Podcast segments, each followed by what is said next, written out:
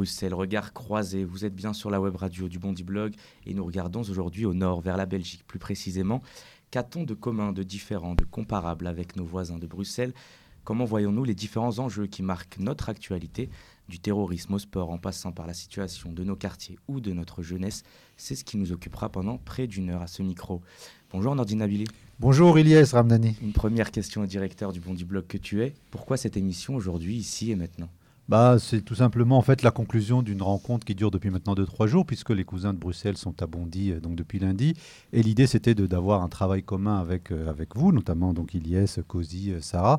Et l'autre idée c'est qu'au fond, on fait la première émission européenne qui regroupe la même génération, à la fois des jeunes Belges et des jeunes Français qui traiteront des mêmes thématiques, des thématiques qui traversent justement leurs sociétés respectives, savoir le terrorisme, le sport, peut-être des, choses un peu plus plus, plus légère, mais en tous les cas, l'idée c'était enfin d'avoir un regard un peu différent, mais plutôt venant d'une génération euh, qui, euh, d'une manière ou d'une autre, devra assumer ce qui se passe aujourd'hui et devra composer euh, avec, avec la, nouvelle société européenne qui est en construction, et donc d'où l'enjeu de ce partenariat avec l'IEX et le Bondi Blog, afin de, de, de, croiser le regard, comme tu l'as dit juste juste à l'instant, et en même temps, parce que c'est aussi un deux laboratoires où on fabrique des journalistes et les journalistes se doivent de connaître leurs sociétés respectives s'ils souhaitent les lire et les traduire en, production audiovisuelle. Donc, donc c'est dans ce sens-là que je trouve euh, cette expérience assez euh, originale et donc je suis, euh,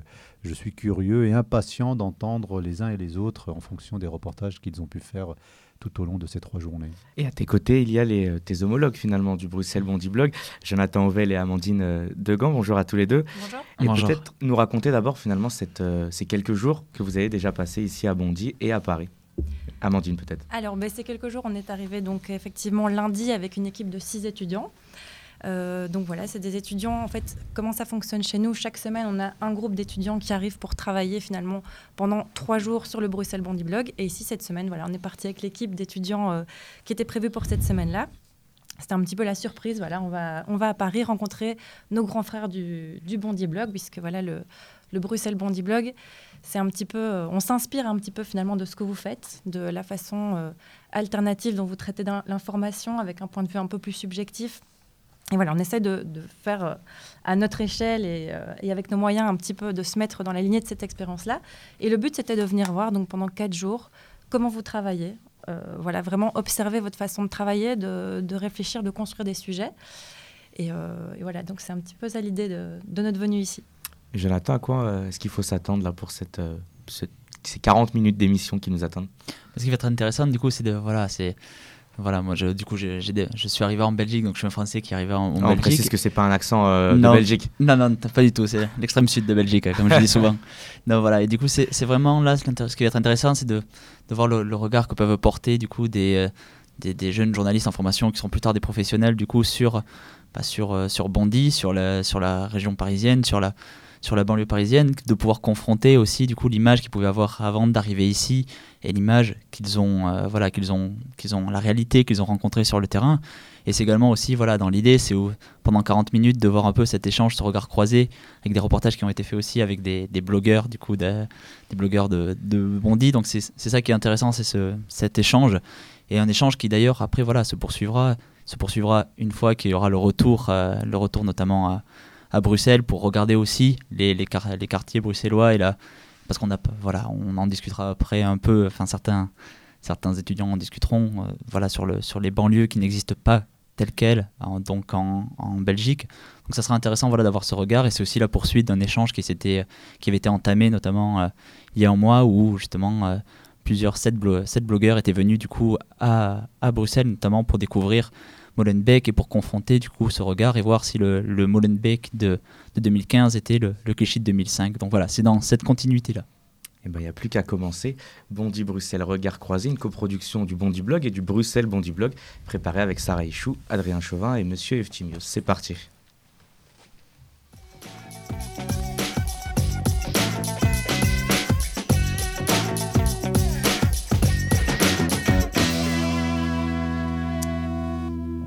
Aurait aimé ne pas commencer par cela, mais comment l'ignorer? Ce qui a uni la France et la Belgique ces derniers mois, c'est avant tout ces attentats qui ont frappé euh, Paris le 13 novembre, Paris et Saint-Denis d'ailleurs, puis Bruxelles le 22 mars euh, dernier. Avec nous pour parler de cette question et de la différence notamment du traitement médiatique et de la réaction de l'opinion par rapport à ces attentats, Sarah Ichou du Bondi Blog. Salut Sarah. Salut. Et Camille Delannoy et Simon Brem du Bruxelles Bondi Blog. Salut à tous les deux. Salut. Salut. Et une première question d'abord, euh, finalement, qu'on a envie de poser à, à, des jeunes français et belges.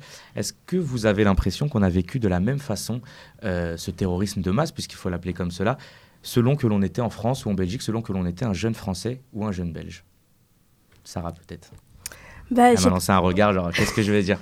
Allez, euh, Non, mais je sais pas, nous, on l'a vécu comme, comme euh, on était dans un climat de peur, et après avoir parlé un peu avec nos, nos homologues, comme tu le disais tout à l'heure, je, je, pense que vous étiez aussi dans cet esprit, mais, mais, mais les médias étaient beaucoup moins euh, euh, présents dans cette, euh, dans cette accentuation de la peur.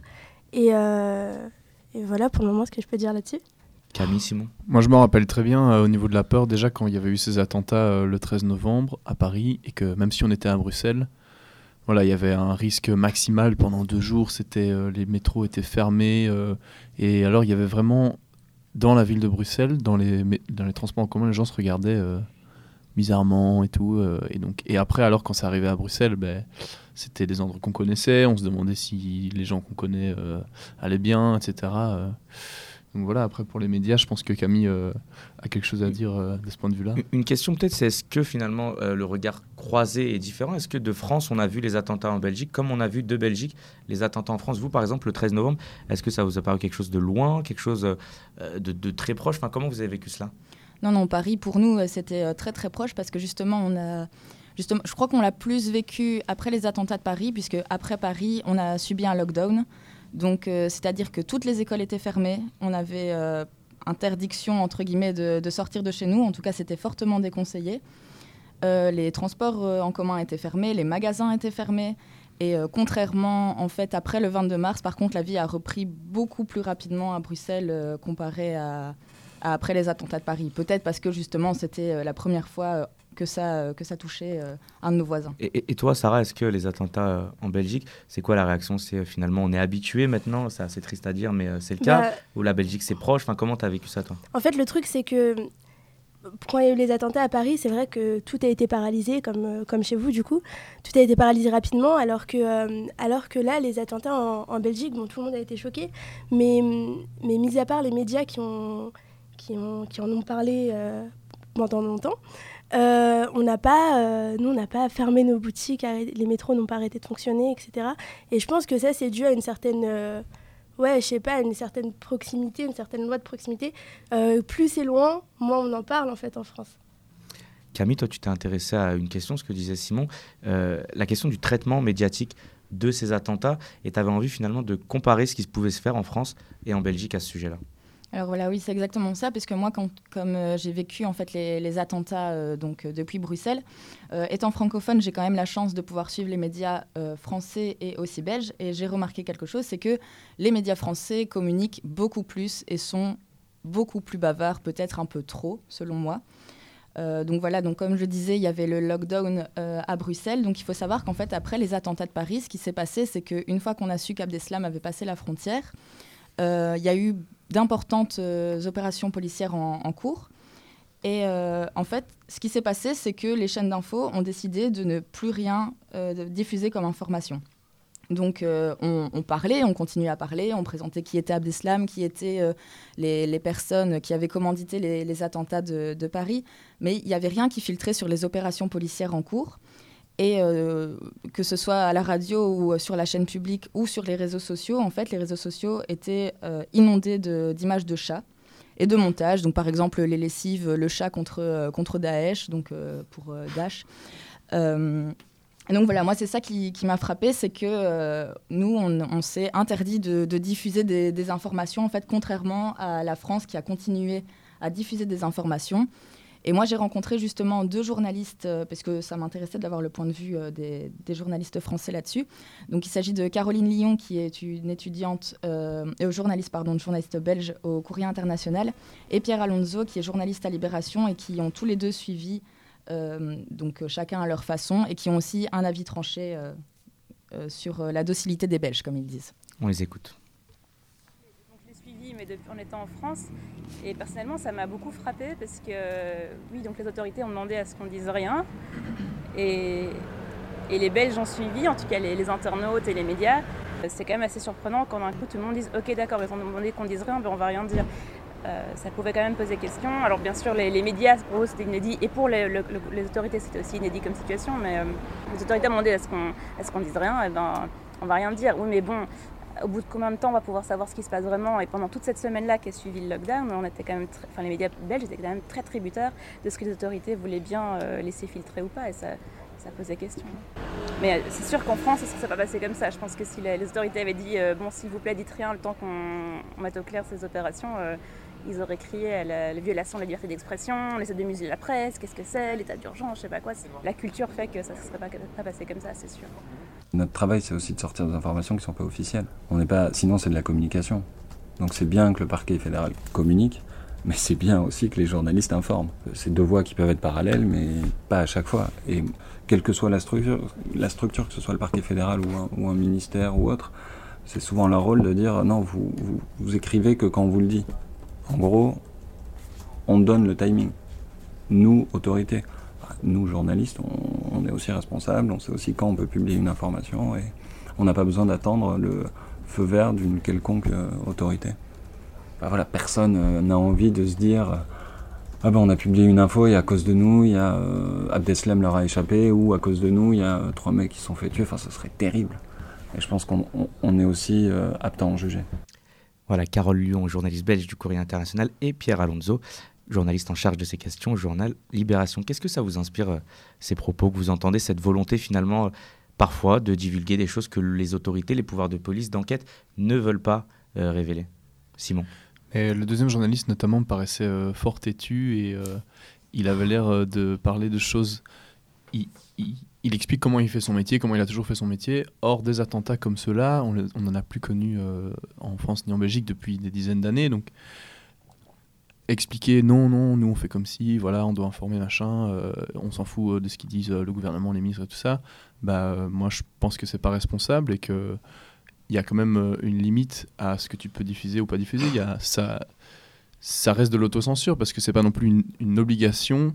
Voilà, c'est pas, il y aura pas de censure sur ce que tu publies, mais tu peux dire moi je m'autocensure parce que je réfléchis quand même aux conséquences de la diffusion de mes informations. Pour donner un exemple concret, récemment, la, découverte de traces, d'empreintes de, de, de, Salah Abdeslam dans un appartement a été révélée par un média français plutôt que par un média belge. Est-ce que vous, c'est quelque chose qui vous a euh, choqué et que vous n'auriez pas fait dans un média en exercice, Camille Moi, justement, là, ça m'a assez énervé puisque, en fait, euh, quand je réfléchis à ces questions-là, je me demande euh, tout d'abord ce qui est d'intérêt public. Est-ce que c'est vraiment d'intérêt public de, euh, balancer que les traces, les empreintes digitales d'Abdeslam ont été retrouvées à Forêt en sachant que les, policiers sont sur sa trace et qu'on avait de grandes chances justement de l'intercepter? Donc ça, moi, je suis pas d'accord. Je pense que je pense que c'est pas utile de, balancer ce genre d'infos. Surtout, surtout que ça change rien finalement. Le, le, balancer le lendemain, finalement, ça, ça protège juste l'enquête en fait. Je pense qu'il y, a une grande responsabilité à avoir dans ces cas-là. Et c'est d'abord de réfléchir à tout simplement ce qui est d'intérêt public. Et ce qui est d'intérêt public, pour moi, dans ces cas-là, c'est euh, d'attraper Abdeslam avant de balancer l'info. Sarah, qu'est-ce que tu en penses, Vue de France Vue de France euh, Non, bah, en France, on aime bien euh, crier au, je suis, je suis plein de trucs. Et, et, et dès qu'on touche à la liberté de la presse et à la liberté des journalistes, on, on s'énerve. Donc, euh, donc c'est vrai que votre regard est intéressant là-dessus. Mais après, c'est vrai que je comprends aussi un peu le journaliste de Libération qui explique que euh, qu'on ne peut pas relayer seulement des informations qui viennent de, de l'État parce que sinon, euh, ça pose justement des questions sur, sur, sur cette liberté journalistique. Mais bah, c'est compliqué, mais après, chacun doit prendre ses responsabilités. Et c'est aussi lié à euh, finalement le système médiatique des deux pays. On parlait euh, en France des chaînes d'information qui ont joué un grand mm. rôle, qui couvraient en live les prises d'otages, les événements, etc. et qui parfois révélaient une information qui leur échappait presque et qui n'aurait pas dû être révélée. Euh, en Belgique, vous n'avez pas de chaîne d'information en continu de ce type-là, je crois. Non, voilà, on n'a pas de, on n'a pas de chaîne d'info en continu, mais néanmoins, les, les, chaînes publiques, les chaînes publiques mettent en place des dispositifs spéciaux donc c'est-à-dire que toute la journée, ils traitent quand même l'information. Mais oui, effectivement, c'est traité dans une démarche différente et plus informative que sensationnelle. Pour moi, les chaînes d'infos en continu en France sont plus sensationnelles qu'informatives. Et c'est quoi? C'est une tendance? Ça va arriver, les chaînes d'infos en Belgique? Vous le souhaitez, vous, en tant qu'aspirant journaliste, Simon? Personnellement, je préfère pas parce que ce qu'on constate avec ces chaînes d'information continue, c'est qu'il y a beaucoup de, de, moments déjà où ils doivent meubler, parce que voilà, ils doivent tout le temps diffuser quelque chose. Ça, euh, tu parlais de l'intérêt public, il n'y a pas toujours de l'intérêt public à diffuser, premièrement. Et alors, deuxièmement, euh, ce, dont on avait discuté, c'est que tout d'un coup, on invite toutes sortes d'experts, tout le monde est expert en, en, djihadisme, expert des attentats, etc. Et après, tu peux diffuser de l'info en continu, mais il faut quand même penser à la qualité de l'info, je pense. Voilà. Une dernière question, euh, plus axée sur euh, la jeunesse, entre guillemets. Est-ce que, Nordine parlait tout à l'heure euh, de ce destin européen, de cette proximité entre la France et la Belgique. Est-ce que par rapport au terrorisme, vous avez l'impression qu'on a conscience qu'on est ensemble, qu'on a une communauté de destin presque face à cette question de terrorisme? Est-ce que, d'autres mots, ça a permis d'unir un petit peu les deux pays? Mais je pense qu'après Paris, le, gros avantage de. Enfin, l'avantage, si on peut appeler ça comme ça, de, des attentats, c'est que ouais, les terroristes ont réussi à faire aimer les Parisiens euh, par le monde entier. Et ça, c'est quand même pas donné, euh, pas donné à tout le monde. Et vous, maintenant que vous, qui en avez fait l'expérience cette semaine, les Parisiens, vous les aimez bien on, on, correspond au cliché? Ça va, on les supporte. du, coup, du coup, par rapport à cette question de terrorisme, est-ce que. Ouais, est-ce qu'on est plus proche? Est-ce qu'on se comprend mieux les enjeux Est-ce que ça a rapproché différents pays euh? Mais tu parles de rapprocher des, pays. Moi, les pays que j'aimerais que ça rapproche, euh, ce, que, ce que je me suis dit et que beaucoup de gens se sont dit, quand c'est arrivé chez nous, on, voit pendant euh, une durée assez courte ce que vivent tous les jours les gens qui sont en train de, qu'on appelle les migrants, qui sont en train de fuir leur pays pour venir ici. Donc si ça peut rapprocher des pays, pour moi, ça devrait rapprocher justement les, pays qui sont en guerre et les pays qui sont pas en guerre et qui l'ont été maintenant pendant une courte durée. Et que du coup ça va j'espère que ça fait quand même changer un peu les mentalités des gens qui disent ah non euh, pas chez nous euh, qui retournent chez eux alors que chez eux bah ils sont juste euh, en guerre quoi tout simplement. Et ça sera le mot de la fin de ce premier plateau. Merci à tous les trois Sarah Camille Simon. Je crois qu'on en retrouve un ou deux plus tard dans l'émission. Et on va passer à un deuxième sujet d'actualité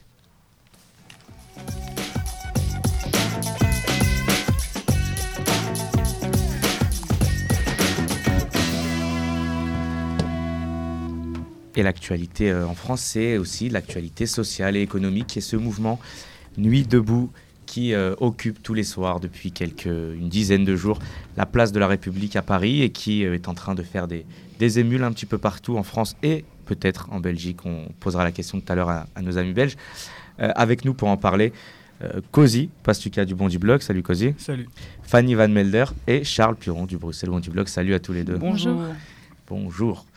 Alors, ce mouvement Nuit debout que vous avez découvert en, arrivant à Paris. Fanny et Charles, vous êtes allés, euh, je crois, dès lundi, place de la mm. République, pour voir euh, ce qu'il en était. Qu'est-ce que c'est finalement que ce mouvement qui, euh, qui milite, on le rappelle, hein, contre notamment la loi travail? Qu'est-ce que c'est alors ce mouvement Nuit debout? Moi, par exemple, j'y suis jamais allé. Expliquez-moi. Est-ce que c'est quoi? C'est un rassemblement de bobos à la mèche rebelle, Fanny? Euh, oui, alors il y a quand même des mèches rebelles, hein, et euh, ça il faut quand même le dire. elle est quand même généralement portée par des jeunes, mais pas que. Moi j'ai vu aussi euh, ben, beaucoup de personnes âgées qui discutaient d'ailleurs avec, beaucoup de passion avec des, très jeunes, des, voilà, vraiment des très jeunes. et donc on peut dire que les, tranches d'âge représentées sont aussi diverses que, les, luttes qui sont menées sur cette, sur cette place, même si le mot d'ordre ça reste quand même celui de, la contestation pour, pour tout le monde. Charles, tu étais aussi présent sur cette place que, qui est-ce que tu as rencontré? Qu'est-ce que tu as entendu là-bas? Ben, En fait, j'ai passé plusieurs heures euh, place de la République. Lundi, lundi après-midi, j'ai un peu parlé avec euh, le panel de monde qu'on peut trouver là-bas. Et j'ai notamment rencontré Julia. Julia, elle est étudiante à la Sorbonne. Elle a 23 ans et elle, étudie les littératures. Elle, avait avec elle un objet assez étonnant. C'est ça qui m'a interpellé. C'était une boîte. Il était écrit dessus la boîte à idées. Alors je lui, je lui ai demandé qu'est-ce que c'est? Elle m'a un peu expliqué. Puis après, j'ai remarqué qu'elle faisait un peu partie de ce groupe de jeunes qui participent à, ces nuits debout. Et je lui ai simplement demandé euh, qu'est-ce que ça signifie pour elle, qu'est-ce que vraiment euh, représentent ces mouvements, et voilà sa réponse. chose d'important, je pense, c'est de parler. De parler, de parler. Et euh, c'est intéressant parce qu'au début de l'année, euh, les programmes scolaires ont été euh, dénudés du siècle des Lumières. Or, la Révolution française et les changements politiques ne seraient pas arrivés s'il n'y avait pas eu de gens, le peuple, qui parlait, parlait, parlait. On parlait dans les salons, bah là on parle sur la place de la République et il n'y a que comme ça qu'on pourra échanger et, on se rend compte que c'est la première fois que euh, c'est un mouvement qui rassemble autant de personnes très différentes, de personnes qui avant euh, ne seraient jamais allées manifester parce qu'ils n'étaient pas militants. Euh, bah là, c'est tout, tout à fait nouveau, justement. Donc Nuit debout, c'est finalement un espace d'expression. Mais sur le fond, qu'est-ce qui est revendiqué? Quels sont les messages qui sont envoyés? Ben, euh, à mon sens, un peu tout, euh, un peu tout et rien. Bon, euh, moi j'ai vu des pancartes qui disaient Bienvenue aux réfugiés et d'autres qui disaient Stop aux pesticides. et donc c'est vrai qu'on en vient un peu à oublier l'origine du mouvement et, sa genèse qui, remonte en fait à un mouvement de protestation contre le, projet de loi de Madame El Khomri. Et donc selon moi, cette diversité de, de, des luttes ne profitent pas au mouvement qui commence, enfin qui s'éparpille euh, euh, selon moi. Et moi j'ai rencontré Maxime qui avait, enfin voilà, qui a 29 ans et qui me disait que justement, euh, ben, il, ne voulait pas prendre part à la manifestation parce que selon lui, la France a tendance à trop manifester, ce qui lui dessert, et ce qui serait selon lui un, des, un déficit de la France. Charles, toi, sur ces messages qui sont envoyés, qu'est-ce que tu as entendu d'intéressant? Bah, Fanny l'explique très bien. C'est vraiment, il y a vraiment plein de choses. On entend de tout et tout le monde peut prendre la parole. Alors justement, pendant l'après-midi, j'ai recueilli l'intervention d'une dame dans l'Agora qui a simplement décidé de lire un poème devant ces centaines de personnes assises. Le poème est de Malraux, il est intitulé J'appelle. Écoutez, même le public est enclin à quelques notes d'humour. J'appelle. J'appelle quelqu'un de là-bas. Quelqu'un au loin, perdu. Quelqu'un d'un autre monde.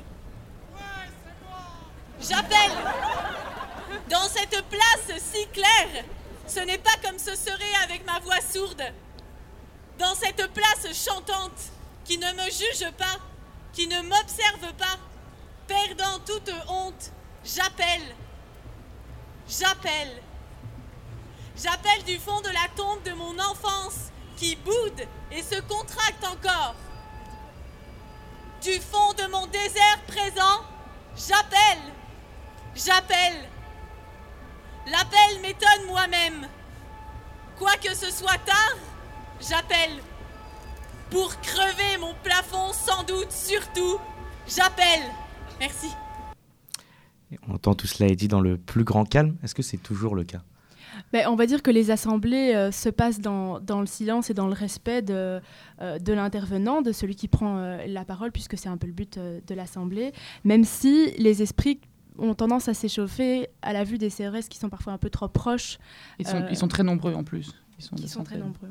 Voilà, tout à fait. Et d'ailleurs, euh, lundi, l'Assemblée tout à coup a été stoppée net. On n'a pas trop compris. En fait, les forces de l'ordre avaient réquisitionné la veille la sono, les, amplificateurs. Et tout à coup, les manifestants ont dit allez, on, se déplace, on y va tous. Ils ont traversé la salle pour encercler la salle, la place, pour euh, encercler les combis. Écoutez les cris qu'on entendait sur la place de la République lundi fin de journée au moment de cet échauffourée.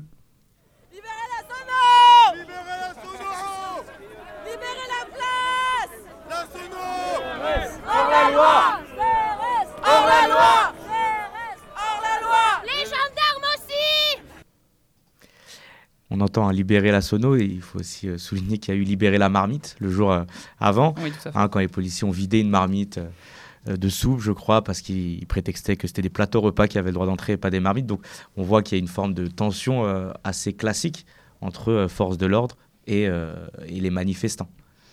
Oui, en plus, il faut quand même souligner euh, que ça se passe dans le calme, mais qu'il y a quand même des, quelques dommages euh, euh, collatéraux, à savoir que certains militants un, peu, un peu extrêmes, on va dire, ont été vandalisés des, des banques, les banques du quartier, à coups de peinture, d'écriteaux, etc.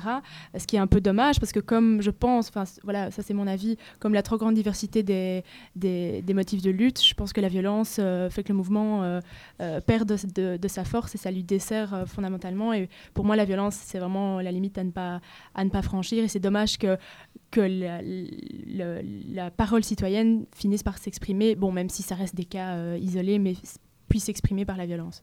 La question maintenant, c'est de savoir euh, ce qu'il va advenir de ce mouvement.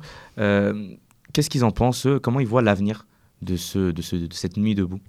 Disons que ça, justement, c'est la grande question. Euh, pour le moment, l'argument, c'est euh, c'est encore un mouvement relativement jeune, donc on lui, on lui donne le temps de se développer. Ils en sont encore au mouvement en plus de contestation. Et, euh, voilà, mais il faut que, plutôt que de parler des rêveries de chacun et, de, voilà, de débattre de tout ce qui ne va pas, il faut qu'à un moment, on passe ce stade-là et qu'on aille vers la recherche de solutions et de, propositions. Et ça, ça manque peut-être encore d'un porte-parole. Euh, voilà, n'importe Ils ont même peur d'aller vers le, vers le long terme, ils ont peur de voir loin. Dès qu'on leur pose des questions, c'est « Ah non, non, nous on voit aujourd'hui, on n'explique pas, pas trop. quoi. Et justement, je crois que tu as posé la question à Julia, qu'on entendait tout à l'heure. Euh, qu'est-ce qu'elle en pense bah oui, je lui ai demandé euh, est-ce que pour, selon elle, le mouvement est pérenne? Voilà ce qu'elle qu'elle a répondu. elle trouve que le mouvement doit simplement grossir et elle propose ceci. Et si chaque personne, chaque Parisien euh, venait juste pour traverser la place euh, On peut s'arrêter un métro avant ou faire un petit détour en rentrant du boulot, juste traverser la place. Et ben, le temps que cette personne aura traversé la place, ça durera deux minutes, ça fera une personne de plus qui sera sur cette place à ce moment-là et ça permet de se relayer. Et, euh, c'est une place qu'aura vécu beaucoup en deux ans et et c'est vraiment devenu un nouveau cœur battant comme une ville dans la ville. Et c'est ça qui est intéressant aussi, c'est que c'est devenu un mouvement assez autosuffisant. Assez autosuffisant, dit-elle, mais un mouvement aussi qui, euh, euh, qui a dépassé les euh, frontières de Paris, qui a franchi le périphérique. Euh, Cozy, toi, tu étais à Saint-Denis, où un, un, petit frère de Nuit Debout s'est développé. Raconte-nous un petit peu. bah écoute, j'étais à à la mobilisation qui a eu lieu à Saint-Denis hier. Et effectivement, on voulait savoir si euh, les gens étaient autant mobilisés à, Saint-Denis qu'à Paris. Et euh, bah, on avait constaté qu'il y avait à peu près 300 personnes. Euh, ce qui est pas mal hein, pour un rassemblement. Ce qui est pas mal, ouais. Ce qui est pas mal. Et qu'est-ce qu'on entend? Les revendications, par exemple, c'est les mêmes que ce que nous racontait Fanny et Charles? Bah, L'élément commun, c'est la contestation contre le projet de loi travail. Donc, tu as les étudiants de, de, Paris 8 qui sont assez mobilisés pour ça et qui ont même quasiment été accueillis en héros hier quand ils sont arrivés. Euh, mais après, il y a des revendications qui sont plus euh, liées à la banlieue et puis à, à la ville de Saint-Denis même. Il euh, faut savoir qu'à Saint-Denis, ce, qui a été l'élément déclencheur, c'est la visite de, de, François Hollande à la maison d'éducation de la Légion d'honneur.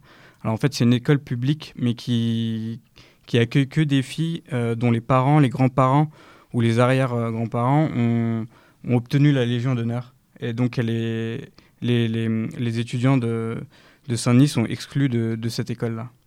Et euh, c'est quoi? C'est un sentiment d'injustice qui, qui, existait par rapport à cette école-là? Oui, tout à fait. Les, mots qui reviennent, c'est les mots d'injustice, de mépris. Euh, les gens se sentent maltraités, surtout qu'il faut savoir que dans les autres écoles de Saint-Denis, il y a, beaucoup de problèmes, c'est-à-dire qu'il y a des profs qui ne sont pas remplacés. Euh, à la rentrée 2014, on nous a dit qu'il y avait une vingtaine de classes sur, dans toute la ville où les élèves, donc les, les petits n'avaient pas de prof. Donc on a demandé aux parents de, repartir avec leurs enfants le jour de la rentrée. Et euh, pour les postes où euh, il y a des remplaçants qui arrivent, c'est souvent des, gens qui viennent de Pôle emploi mais qui n'ont aucune formation euh, pour enseigner. Donc ils abandonnent souvent au bout de, quelques jours et, se, repose ce problème de, de postes non occupés. La difficulté à, à et plus globalement en banlieue, quand il y a des mouvements de ce genre, c'est aussi d'éviter le, finalement l'entre-soi de profs, de militants politiques et ces manifestations dans lesquelles on voit euh, souvent les mêmes têtes, il faut le dire. Est-ce que c'était le cas à Saint-Denis? Et est-ce que surtout les, manifestants en étaient conscients et cherchaient à attirer la population? Je ne sais pas vraiment si les manifestants en étaient conscients, mais il y, a des tracts qui étaient distribués et c'était indiqué clairement que, que la mobilisation, c'était dû à un appel des acteurs institutionnalisés. Donc il y avait la CGT, Jeunesse communiste, Sud, Droit au logement. Euh, et, voilà, alors après, je ne sais pas si tous les, les, toutes les personnes qui étaient présentes étaient des militants, je ne pense pas. Euh, mais voilà, c'est des gens qui défendaient des problématiques liées à leur, euh, à leur, à leur ville et elles s'inscrivent dans le, le, mouvement Banlieue Debout, en fait, qui s'inscrit en parallèle avec Nuit Debout. Donc il y a Nuit Debout, Banlieue Debout. La question, c'est est-ce qu'il y a aussi Belgique Debout? Qu'est-ce qu'il en est euh, chez vous Mais oui, oui, on a aussi notre, notre mouvement. Euh, bon, ça reste à une échelle euh, qui est la nôtre, qui est relativement encore petite, même si il y avait quand même quelques, quelques centaines de manifestants à Bruxelles quand ça s'est lancé le, le 6 avril dernier. Mais depuis, ça a émergé aussi du côté de, de, villes comme Charleroi, Liège ou Tournai. Et, et, voilà, ça, se, ça persiste depuis, depuis ces dates-là, ça, ça prend un peu d'ampleur, on va dire. Eh bien, on va suivre ça de près. Merci en tout cas à tous les trois de nous avoir raconté un peu la, la genèse et la suite de ce mouvement euh, Nuit debout.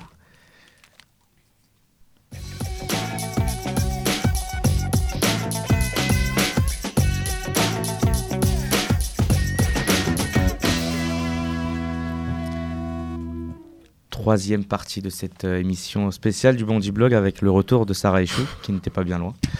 Charles, qui reste parmi nous, et Céline, la ligne qui nous rejoint. Bonjour Céline. Bonjour. Et on va parler de euh, ces propos d'un ministre français, Patrick Caner, qui avait euh, comparé euh, Molenbeek, donc un quartier de. Comment on dit Une commune de Molenbeek, hein. Molenbeek, pardon. On va s'appliquer, euh, Charles. Donc, ce ministre français qui avait comparé la situation euh, belge au quartier français, est-ce qu'on peut rappeler en une phrase qu'il avait dit, euh, grosso modo? Quelqu'un est candidat? En gros, il avait dit que, qu'en France, il existait des centaines de Molenbeek. euh, et les journalistes qui étaient avec lui, donc euh, une journaliste du Monde, de Télé et de, et d'Europe 1, du coup, pour, pour les citer euh, sans trop donner leur nom, euh, avaient, euh, avaient, euh, cité des villes comme ça. Donc euh, voilà. Est-ce que vous aviez eu vent, vous, euh, nos amis belges, de ces propos euh, Qu'est-ce que, vous, qu'est-ce que ça vous inspire? Est-ce que c'est pas un peu stigmatisant à la fois pour Molenbeek et pour les quartiers français? Qu'est-ce que vous en pensez? Euh, c'est vrai que c'est pas c'est pas vraiment vrai dans le sens où il n'y a pas que des djihadistes à Molenbeek, il y a aussi euh, à Anvers et même dans des quartiers euh, comme Uccle, qui est un quartier un peu huppé de Bruxelles. Donc euh, c'est très stigmatisant, mais euh, voilà, c'est Et vous, je crois que vous avez rencontré hier ou avant-hier Stéphane Troussel, le président du conseil départemental de Seine-Saint-Denis, donc la Seine-Saint-Denis où nous sommes, euh, département le plus pauvre de France. Euh, qu'est-ce que vous en avez appris et qu'est-ce que vous avez appris globalement euh, des quelques jours passés ici sur la situation des quartiers français? Donc hier, Stéphane Troussel est venu pour une discussion sans langue de bois. On a vraiment discuté sur plein de sujets et c'était plutôt une forme d'interview collective. Tout d'abord, on lui a demandé euh, s'il y avait une remise en question de la part des politiques face à la crise actuelle de la démocratie. Il a d'abord clarifié en disant que c'était une crise par rapport à la manière de faire, pardon, pas par rapport à la manière de faire, mais par rapport au contenu, donc à l'offre politique. Tout d'abord, il pointe du doigt le, cumul des mandats, donc que ce soit au niveau des fonctions ou dans le temps. Et il nous a même donné l'exemple d'un maire qui euh, est en fonction depuis 40 ans. C'est quand même deux fois mon âge, c'est assez énorme. Et c'est c'est pas très euh, renouvelant. Après, il, a, exposé une deuxième crise qui concerne euh, la perte de repères. Et euh, il expliquait que les gens n'y voyaient plus très clair entre la droite et la gauche. Il a également fait référence à la déclaration de Manuel Valls par rapport au fait qu'il disait qu'il y avait deux gauches irréconciliables en France. Donc pour lui, c'est une grave erreur car ça empêche de penser que la gauche pourrait gagner. Après, on a balayé d'autres sujets, dont notamment, on se demandait pourquoi euh, la vie dans les banlieues, il y avait autant de chômage, alors que c'est quand même innovant. Et il explique cela parce que la France, c'est un pays avec une forte vitalité démographique et que donc beaucoup de jeunes arrivaient sur le marché du travail, mais peu euh, de personnes quittaient ce marché. Et enfin, euh, il a dit que le deuxième problème était plutôt au niveau du système éducatif, qui ne fonctionnait pas très bien. Par- par- par- pardon. En France, on a euh, 150 000 jeunes qui sortent du système scolaire sans qualification. Et donc forcément, en Seine-Saint-Denis, ce problème est décuplé.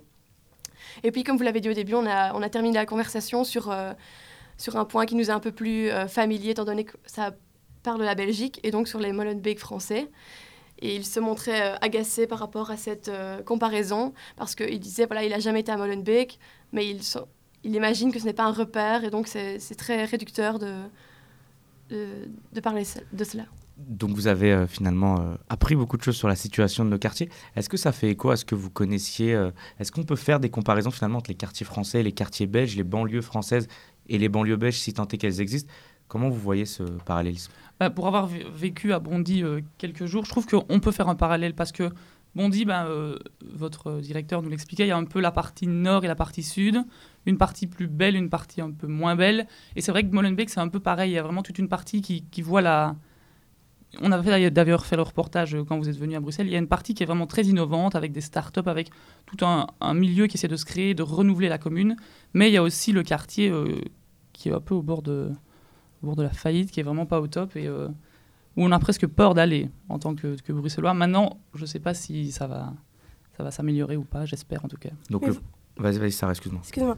Mais vous, du coup, à, à Bondy, par, par exemple, ou dans d'autres villes de Seine-Saint-Denis dans, laquelle- dans lesquelles vous avez pu aller, vous avez trouvé des similitudes avec euh, ce quartier de Molenbeek? Ben, la population est un peu la même, euh, c'est très, euh, c'est très, très éclectique. Et aussi, euh, la... Enfin, oui, un peu. Est-ce qu'il existe des, banlieues en Belgique? Est-ce qu'on parle de banlieues Est-ce que ici la situation à Paris, c'est que la pauvreté, l'immigration, le chômage, euh, finalement tous les problèmes sociaux sont concentrés dans les périphéries? Est-ce que c'est la même chose en Belgique?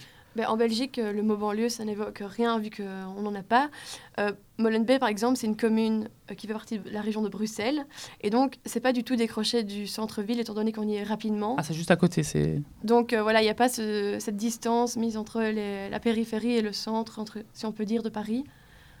Donc non, le banlieue, ça s'applique pas du tout chez nous. Donc finalement, les problèmes sociaux sont moins localisés, moins situés géographiquement euh, qu'ici, où on voit bien une différence centre-périphérie. Il peut y avoir À des... des- Bruxelles, on parle du croissant, euh, du croissant où il y a aussi des les problèmes euh, de chômage sont plus, euh, plus conséquents, mais c'est vrai que ça se mélange un peu plus peut-être. Il y en a un peu dans toutes les communes et D'accord. Est-ce qu'il y a la même perception de ces quartiers-là en France? On voit une forme de, voilà, de désamour de ces quartiers. On trouve qu'on leur donne trop d'argent, on trouve qu'il y a trop de problèmes, on ne veut pas y habiter, on ne veut pas forcément y passer. Est-ce qu'on retrouve cette situation-là en Belgique? Ben, je pense qu'il y a beaucoup d'habitants de Hucle et de Forêt qui, n'iraient pas habiter à Molenbeek. Maintenant, est-ce que c'est à tort ou à raison Euh, Ça, je sais pas trop.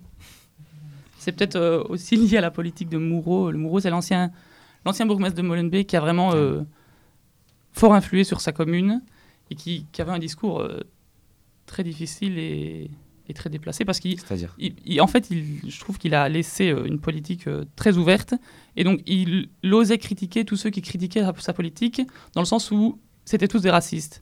Du coup, les autres partis qui étaient des partis de droite ou des partis euh, centristes n'ont plus osé parler de Molenbeek et n'ont plus osé pendant 20 ans, pendant tout le temps de son, sa, de sa, son investiture euh, à Molenbeek, n'ont pas osé euh, se mettre face à lui. Voilà, est-ce que ça. On peut croire que ça a quand même donné quelques points négatifs, je trouve. Une dernière question. euh, après les attentats en France, il y a eu beaucoup de débats, euh, y compris euh, à l'initiative des, pouvoirs publics, sur à la fois l'immigration, sur la- l'islam, sur tout genre de choses, et qui a un petit peu clivé au sein de la population française. Est-ce qu'on a vu la même chose en Belgique depuis le 22 mars? Est-ce qu'il y a des vieux débats qui ressurgissent sur la religion, sur la pauvreté, sur le chômage? Ou alors il y a une forme de dignité, j'allais dire, de la classe politique? Est-ce que les vieux débats ressortent? Oui, un petit peu. Maintenant, on a toujours nos, nos- nos fameux débats à nous. hein. C'est vrai que la Belgique, on parle beaucoup des clivages nord-sud et on oublie peut-être un peu le reste parfois. Ça a été fort euh, critiqué ces derniers temps aussi, du coup. Et par exemple, depuis le 22 mars, de quoi parle-t-on en, en Belgique? De sécurité uniquement? De... Quels sont les, les- voilà, les, les débats d'actualité en ce moment? Euh, à mon avis, plus euh, en termes de problèmes au sein du gouvernement, des petits Mm. manquements en termes d'organisation. Par exemple, euh, suite à la non-communication entre la Turquie et la Belgique euh, à propos d'un des terroristes impliqués dans- à Zaventem, et également euh, par rapport à la sécurité des a- des a- de l'aéroport, ici dernièrement, avec euh, notre ministre de la Mobilité. C'est vrai que le débat sécuritaire est encore fort présent en Belgique euh, actuellement. C'est peut-être mieux que euh, d'autres débats un peu moins dignes qu'il y a eu ici. Enfin, je sais pas ce que vous en pensez. Nous, ici, on se pose la question du voile à l'université, par ça. exemple. Ben oui, mais ça va. Oui. Mais nous, on est habitués par les, les petites querelles euh, au gouvernement, donc c'est Ouais. vrai que on le prend bien. On vit avec. Eh ben, merci à tous les trois pour ces éléments de comparaison très intéressants entre euh, la France et la Belgique.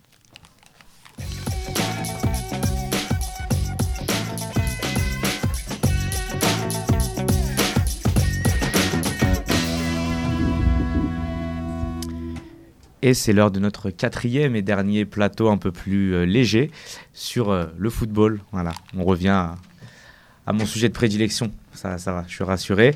Donc le football et l'Euro 2016 qui va se tenir du 10 juin au 10 juillet en France et qui euh, est au centre de beaucoup de préoccupations ici. Avec nous pour en parler, le retour de Nordine Nabili, grand spécialiste de football. re, re, re, Nordine. Bonjour Elias. Et Milly Oui, et bonjour. Simon qui sont avec Bonjour. nous. Rebonjour. Alors l'euro, est-ce que ça, ça vous branche finalement ou est-ce que c'est c'est c'est juste une lubie de footeux ou alors est-ce que même quand on suit pas le foot, on, ça nous branche, on attend l'euro 2016 Émilie Eh ben, euh, oui, justement, moi, euh, je, suis- je suis loin d'être footeuse, mais vraiment loin là. Euh, bien sûr, je regarde euh, les matchs des Diables, tout ça. Ça, c'est, enfin, voilà, c'est plus du patriotisme. Les Diables, c'est le surnom de la sélection belge, Oui, oui, pardon, Les pardon. Diables rouges. les Les Diables rouges. Euh, mais voilà, sinon, pas franchement fan de foot, non. Mais voilà, l'Euro 2016, euh, bah, on l'attend quand même tous, malgré tout. Ça reste euh, une compétition sportive qui, qui fédère euh, les grands comme les petits, et les footeux et les moins footeux comme moi. Nordine, c'est un gros événement quand même Ouais, c'est difficile hein, de passer aujourd'hui à côté d'un certain nombre d'événements parce que d'abord c'est planétaire, mais surtout euh, le foot. Le foot a toujours été euh, très populaire et, et c'est vrai que ce soit en Belgique ou en France, le foot a été aussi le le- le- le- l'endroit où se sont exprimés notamment les, les enfants des différentes vagues migratoires. On parle des Diables Rouges. euh, l'emblème des Diables Rouges dans les années 80, c'était Enzo Schifo. Peut-être que vous ne le connaissez pas, mais c'est quand même euh, quelqu'un qui est d'origine italienne et qui a été un peu le messie à une époque. euh, et, enfin, la- manière dont Schifo jouait, c'était. euh, enfin, il y en a quatre ou cinq hein, dans le monde euh, qui ont joué comme lui. Et donc, c'est vrai que. En moi, j'ai France, on beaucoup- voit la même chose avec les Platini, les Zidane. Évidemment, évidemment. Voilà, les Copas. Donc, enfin, bref, finalement, toute cette vague migratoire du début euh, du XXe siècle qui a donné euh, des, des- des- des grands joueurs. Et c'est vrai que c'est souvent là aussi qu'on a tiré une espèce de. de de, de- fierté de, de- voir des gens euh, qui, qui nous ressemblaient, qui aujourd'hui portaient le- la- le- le- l'emblème national. Et donc c'est vrai que le, le foot est bon pour ça. Quand on parle d'immigration, quand on parle de problèmes d'identité, quand on parle de problèmes de culture, le foot c'est souvent aussi euh, euh, la preuve euh, il y a des gens qui, qui sont capables de, porter haut les couleurs d'un pays. Et en plus, le foot, c'est c'est pas quelque chose qui marche avec piston. Quoi. C'est vous êtes bon, vous ne l'êtes pas. Et donc on n'est plus dans les histoires de réseau et de, et de, circuits tracés pour euh, évoluer dans une société. C'est vous, vous êtes euh, à la hauteur, vous êtes sur le terrain, vous ne l'êtes pas, bah, vous, vous êtes dans les tribunes. Émilie Ouais, je pense que par rapport à ça, euh, l'équipe euh, l'équipe belge de foot euh, représente aussi assez bien la population, pas forcément au niveau de l'immigration, mais aussi, non- aussi au niveau de la langue. Euh, chez nous, il y a pas mal de, pro- enfin, de problèmes, en tout cas de, de tensions, entre euh, les, néerlandophones et les francophones. Et en fait, euh, il y a eu un gros travail, pas de marketing, mais de communication sur l'équipe de foot belge pour dire que euh, le capitaine euh, est bilingue, euh, il parle dans les deux langues. Donc ça, ça, voilà, ça travaille aussi. Donc c'est- c'est c'est moins l'immigration, c'est plus euh, voilà, l'équipe de foot ressemble à la Le population capitaine, c'est qui Vincent Compagnie? Ouais, Ouais. il me semble. hein. Vincent. Compagnie, ouais, ouais. Mais comment ça se passe justement? C'est un peu naïf comme question, mais euh, par exemple, l'entraîneur, il parle en quelle langue? Enfin, les joueurs entre eux, ils parlent en quelle langue? Les Alors, journalistes? Ça, c'est assez cocasse quand on va voir un entraînement de foot belge euh, en Belgique. Bon, ça dépend les régions, hein, mais moi j'habite euh, dans ce qu'on appelle une commune à facilité. Qu'est-ce que c'est une commune à facilité Ah ouais, la question, là. Très très rapidement, c'est euh, dans une- la périphérie de Bruxelles, il y a certaines communes où le territoire est en Flandre, donc où on parle flamand, néerlandais, mais la majorité de la population parle français. Du coup, il y a les deux langues officielles, blablabla. Donc, un entraînement de foot près de chez moi, c'est euh, ah non, non, courez, courez, il n'y a pas de solution. Allez, moeten lopen, risquer notre placing. Et ils changent tout le temps comme ça. Et en fait, les mecs deviennent bilingues au foot, quoi. Donc ça, c'est cool. Mais on a les mêmes, euh, il y a, si tu permets, on a les mêmes problématiques dans les pays, dans les pays du Maghreb. Par exemple, les Algériens, les Marocains, les Tunisiens, même, Ouais. je pense, dans, dans les pays subsahariens, puisque là, la plupart des joueurs jouent aujourd'hui à l'étranger. Vous avez, par exemple, dans l'équipe nationale algérienne ou marocaine, des gens qui ne parlent pas arabe. Ouais. Euh, et donc, du coup, vous avez des Kabyles, vous avez des, vous avez des Anglais, vous avez des Hollandais, vous avez des, des Français. Et donc, euh, finalement, le, le- le- la langue commune, c'est la tactique. C'est comment Ouais. on gagne le match et comment on marque les buts. Même si, évidemment, la langue de transmission euh, des idées doit, doit, enfin, doit quand même être à un moment donné commune. Mais euh, je crois qu'ils ils sont habitués parce que dans, la- dans les clubs de foot dans lesquels ils évoluent tout le reste de l'année, ça se passe de la même manière. Je ne sais pas comment Laurent Blanc euh, passe ses consignes. C'était souvent en italien au début, et puis là, c'est en français. Comme voilà, ça, en tout cas, elles ne sont pas passées ces consignes quelques minutes avant.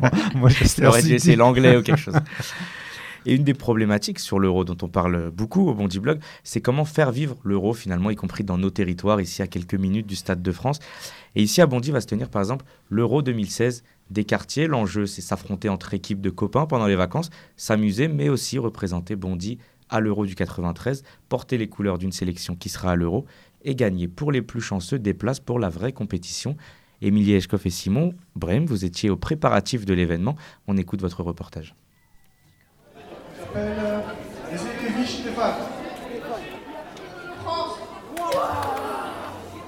Non, vous ne vous trompez pas. Ce que vous entendez, c'est bien le tirage au sort pour l'organisation d'un tournoi de football. Mais pas n'importe quel tournoi, celui de l'Euro 2016 des quartiers. Hamza a 12 ans et attend impatiemment de découvrir quelle nation son équipe représentera. Il a entendu parler de ce projet via les affiches placardées dans son collège et a rapidement formé son équipe. La première fois que j'ai entendu parler de ce tournoi, je me suis dit c'est pour quelle cause? Après ils m'ont dit ouais c'est pour des billets pour l'Euro 2016. Après je me suis dit ça serait sympa de, faire un tournoi comme ça. Et bah, le plaisir de jouer au foot. Le projet est envisagé comme une opportunité pour les jeunes d'être acteurs de la vie en communauté et de s'approprier à leur manière l'Euro 2016. Le parrain de cette initiative, Ben Sangaré, joueur de Ligue 2 à Créteil et formé à Bondy, considère cette compétition comme un élément fédérateur pour les jeunes habitants des différentes zones de la ville. Selon lui, si tous les joueurs ne remporteront malheureusement pas la coupe, ils apprendront tout de même à se connaître et ressortiront forts de cette nouvelle expérience. Un tournoi comme ça, c'est le seul a, c'est le, du plaisir. Et euh, c'est le fait d'être ensemble, d'encourager. Ce sera dans un quartier, mais ce sera pas dans de foot. Et quand tu es dans un stade de foot, il y a de la joie, de la déception, des cris, des pleurs des fois. Et c'est ça, ça qui est beau dans un sport. Rendez-vous donc du 18 au 28 avril 2016 dans les différents city-stades de la ville et le 29 avril sur l'esplanade de la mairie de Bondy pour découvrir les grands gagnants de cette première édition de l'Euro 2016 des quartiers.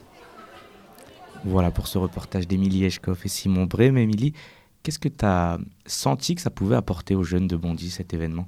En fait, euh, quand j'ai interviewé des jeunes, ils m'ont dit qu'effectivement, ils jouaient énormément au foot, bien sûr, mais que c'était souvent entre leurs potes et euh, dans leur quartier à eux. Euh, et donc, il y en a vraiment, le, petit Hamza qu'on entend dans le reportage dit, mais voilà, ça va être génial, on va apprendre à se connaître les uns les autres. Et, et, voilà, je pense qu'un événement pareil peut vraiment faire ça. Et comme je disais, moi, je ne suis pas une fan de foot, je suis à Bondy, je fais un reportage sur le foot, mais ça m'a intéressé et ça voilà, ça m'a fait connaître euh, le, foot à Bondy. C'est quand même génial aussi. Simon, qu'est-ce que ça t'a inspiré Tu y étais aussi? Oui, mais donc j'avais aussi posé des questions euh, aux enfants quand j'étais, euh, enfin aux enfants, aux adolescents quand j'étais avec Émilie sur place. J'avais demandé notamment, voilà, s'il n'y avait pas, avait pas eu cet enjeu de gagner des billets, est-ce que vous auriez participé? Et ils disaient oui, parce que on a appris, en fait, ils nous ont expliqué qu'il y avait un espèce de clivage, effectivement, euh, entre les différentes parties de la ville, et que donc euh, cette initiative, au-delà du fait de pouvoir gagner des billets, ça permet de rapprocher les Bondinois, apparemment. Je crois aussi qu'il y a des petites initiatives un petit peu citoyennes, notamment une forme de sensibilisation à l'arbitrage et à ces questions-là Oui, tout à fait. En fait, au sein de, chaque équipe euh, donc, de, joueurs, il y a à chaque fois un joueur qui va devoir aller arbitrer euh, un match auquel il ne prend pas part. Et donc, c'est l'occasion bah, de sensibiliser euh, à l'arbitrage, mais aussi évidemment... Au, pas au savoir-vivre, c'est pas ça, mais au, vivre ensemble, comme on aime le dire. Bah, parce que c'est aussi savoir que quand l'arbitre, après, vous fait des réflexions, il faut voilà, essayer d'être plus objectif ou en tout cas euh, d'appréhender ça différemment et de respecter les règles, de savoir euh, jouer avec des règles et de, au final, tous se mettre d'accord pour un objectif commun qui est là de jouer au foot. Et puis en plus, si ça peut ramener des places, euh, c'est tout bénéfique. Nardine, toi, tu as l'impression que ce, cet euro, il prend dans les quartiers, que, que les gens vont s'approprier l'événement, comme on disait tout à l'heure? Je pense que ça va être compliqué, d'abord parce que le foot devient en gros l'opéra en France. Ça devient très cher. Euh, je ne suis pas persuadé que les jeunes de Seine-Saint-Denis, par exemple, ont le réflexe facile pour aller au Stade de France, quel que soit le match. Et donc ça, c'est un vrai problème. Moi, je pense que le vrai combat aujourd'hui, c'est que lorsque vous avez le monde entier qui vient euh, à deux pas de, votre immeuble et que vous, vous ne puissiez pas euh, participer, enfin, que vous n'êtes pas invité au banquet, comme on dit, euh, bah, ça, ça, frustre encore davantage les gens et ça donne l'impression que vous n'êtes pas légitime et que tout ça se passe sous votre nez sans que vous soyez un acteur d'une manière un peu active. Après, la, question qui est posée, c'est comment le, le, circuit, le système euh, football local, mais vous connaissez beaucoup mieux que moi cette question ici en Seine-Saint-Denis, s'organise, s'auto-organise pour peser sur les instances euh, pour justement faire en sorte que la jeunesse de Seine-Saint-Denis puisse intégrer aussi ce mouvement et participer pleinement à un événement aussi important. Donc ça, ça nécessite quand même un travail qui, de mon point de vue, euh, euh, n'est pas fait dans un cadre d'égal à égal. Donc je pense que tous les éducateurs aimeraient emmener leurs gamins passer une soirée au Stade de France. Moi, à chaque fois qu'il y a un match au Stade de France, je vais avec mon fils. je vois bien je vois bien qui est autour de moi. Je vois bien que si vous avez des parents qui effectivement emmènent leurs enfants, ça, tombe très bien, des familles. Mais je, vois bien par ailleurs aussi tous les gosses qui tournent autour du stade à l'affût, qui essaient d'arracher un, billet de dernière minute pour pouvoir y aller. Donc, donc là, il y a une vraie réflexion, d'autant plus que le foot est un, élément fédérateur. Euh, je pense que le Stade de France devrait davantage être, un, être une espèce de, centre euh, vivant euh, pour la Seine-Saint-Denis, qu'il n'est pas, puisque c'est un stade où il n'y a que une dizaine de, de, de, de, soirées finalement, puisque ce n'est que l'équipe de France de foot qui y joue, l'équipe de rugby ou éventuellement les, les, finales. Et je pense que la question de, l'installation d'un club dans ce stade-là, qui pourrait être un peu l'équivalent d'une grande équipe de football populaire, je pense que là, euh, au moment où on est en train d'aller chercher des investisseurs pour euh, l'OM, je, je, suis, je suis vraiment très, euh, très surpris qu'il n'y ait pas une réflexion de fond pour la création d'une équipe ici en Seine-Saint-Denis, d'autant plus que les, conditions sont réunies pour faire de, ce, département et de ce grand stade un endroit qui pourrait devenir peut-être un, territoire euh, assez couru pour le, football européen. Soit dit en passant, la question va se poser si le Red Star, le club de Saint-Ouen juste à côté, monte en Ligue 1 comme c'est euh, bien parti pour. Une dernière question peut-être un peu plus footballistique, un pronostic de chacun pour cet euro. Nordine Je pense que la Belgique va gagner. Ah, avec, tu dis ça, euh, tu dis ça en, bonne, en, en, bonne hôte. non, parce que j'aime beaucoup Merwan Fellaini. D'ailleurs, je me laisse pousser les cheveux pour lui ressembler. Non, non, je, pense que la France est favorite. Euh, elle se coupe le petit doigt puisqu'elle ne sélectionnera pas euh, Benzema. Elle va se couper l'autre petit doigt si elle ne sélectionne pas Ben Arfa. Euh, donc, donc voilà, je, pense que la France avait une petite, une petite opportunité. Elle est en train peut-être de passer à côté de quelque chose puisqu'on n'a pas réglé un certain nombre de problèmes. Mais sinon, je pense que les grandes nations seront là. Je pense que l'Allemagne, l'Allemagne, l'Italie euh, l'Espagne. Euh, Rappelons que la Belgique est numéro 2 mondial au classement. Oui, à ce propos, justement, euh, la Belgique avait été érigée à une place si haute dans le classement FIFA, mais il faut quand même rappeler que les Diables Rouges ont rarement joué contre des très grandes équipes. Et en fait, ce qui est intéressant pour cet Euro maintenant, c'est que dans leur pôle, dans leur pôle, pardon, excusez-moi, ils ont des grosses équipes. Et donc, on va voir ce qui valent vraiment dans une Il y a l'Italie notamment. Il y a notamment l'Italie. Euh, Suède, je crois. La Suède, voilà, avec euh, Ibrahimovic, etc. Donc, euh, donc voilà, ça, ça, ils, vont, ils vont montrer de quel bois ils se chauffent euh, réellement. Et après, pour moi, ils ont leur chance. Après, on verra. Il reste toujours l'équipe allemande, évidemment les Français qui seront chez eux, mais j'ai bon espoir pour. oui, moi, je pense que c'est un euro assez ouvert, hein, vraiment, parce que c'est quand même. toutes les équipes sont en train de constituer des futures générations. Et donc, euh, à part peut-être l'Espagne, qui est plutôt euh, l'équipe un peu la, plus ancienne, je pense que c'est quand même assez ouvert entre, entre la France, euh, l'Angleterre, même si l'Angleterre ne réussit pas souvent dans les grandes compétitions. Je, crois beaucoup, moi, dans. Dans le dans l'équipe de France, mais, mais il peut y avoir des surprises. Hein, il peut y avoir des surprises. Émilie, le mot de la fin de l'experte. L'experte, oui, en, toute ignorance de cause, euh, j'espère que la Belgique va gagner, bien sûr. Euh, mais oui, j'espère que ce sera surtout des beaux matchs et euh, avec le bon état d'esprit. Parce que je pense que parfois, le foot, voilà, c'est un peu, c'est pas violent. Mais bah, France-Belgique en finale, ça peut être sympa, ça non serait bien. Mais ouais, donc voilà, donc a priori, évidemment, pour la Belgique, mais sinon, que le meilleur gagne. Hein. Allez, le mot de la sagesse pour finir cette émission. Merci à tous ceux qui nous ont aidés à la préparer. Merci à tous les Bruxellois, les Bondinois et les autres pour y avoir participé, on rappelle les adresses bxlbondiblog.be pour le Bruxelles Bondiblog et bondiblog.libération.fr pour chez nous, mais vous avez l'habitude. Merci à tous et à bientôt pour une nouvelle émission sur la web radio du Bondiblog.